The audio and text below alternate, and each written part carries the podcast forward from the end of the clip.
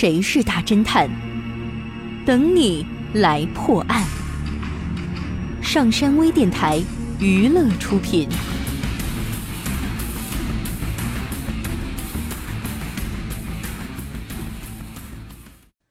一场大雨停了大约有一刻钟后，丽丽从外地出差回到家里。当她拿出来钥匙，正要开门的时候，突然有一个人从里面闯出来，撞到她的身上。丽丽定睛一看，那是丈夫的一个好朋友。于是她略带怒气地说：“小峰，你慌慌张张的干什么呀？”“啊，丽丽呀，不得了了，小民被杀了！”她用颤抖的声音大声地说道。丽丽听了，急忙跑进屋里，紧接着就被眼前的惨象吓呆了。只见小民躺在血泊之中，一动不动，旁边丢着一把刀子。丽丽哭喊着扑到了小明的身上，泣不成声：“小明啊，这是谁害了你啊？”丽丽，还是赶快报警吧。站在一旁的小峰说着，然后马上拿起电话拨打幺幺零报了警。警方迅速的赶到了现场，经过勘查，发现死者是被人用掉在地上的那把刀子捅入腹部致死，死亡时间在半小时以内。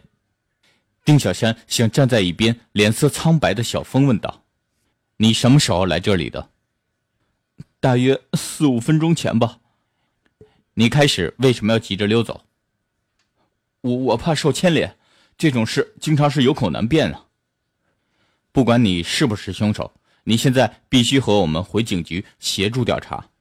你是开车来的吗？丁小山问。是是的，小峰回答。那好，你可以开你自己的车跟我走。丁小山让助手继续对现场进行勘查，然后就和小峰一起来到公寓的停车场。当小峰钻进汽车，发动汽车的时候，挡风玻璃上的刮水器也同时动了起来。他急忙关掉了刮水器。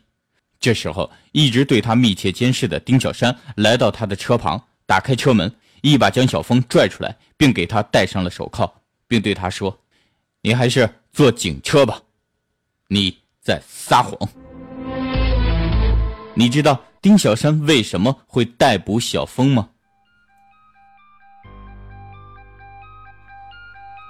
你猜到答案了吗？想知道正确答案吗？请关注微信平台“上山之声”或 SS Radio，输入“刮水器”来查看你的答案对不对吧？感谢您收听本期的大侦探节目，我是任刚，咱们下期再见。